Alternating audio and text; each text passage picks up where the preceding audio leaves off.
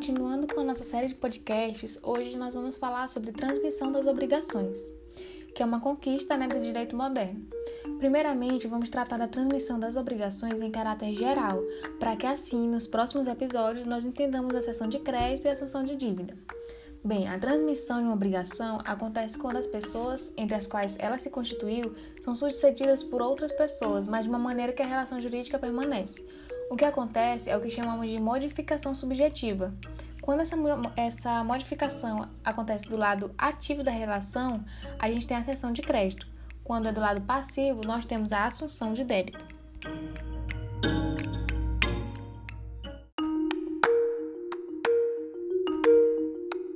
Essa transmissão pode acontecer de algumas formas.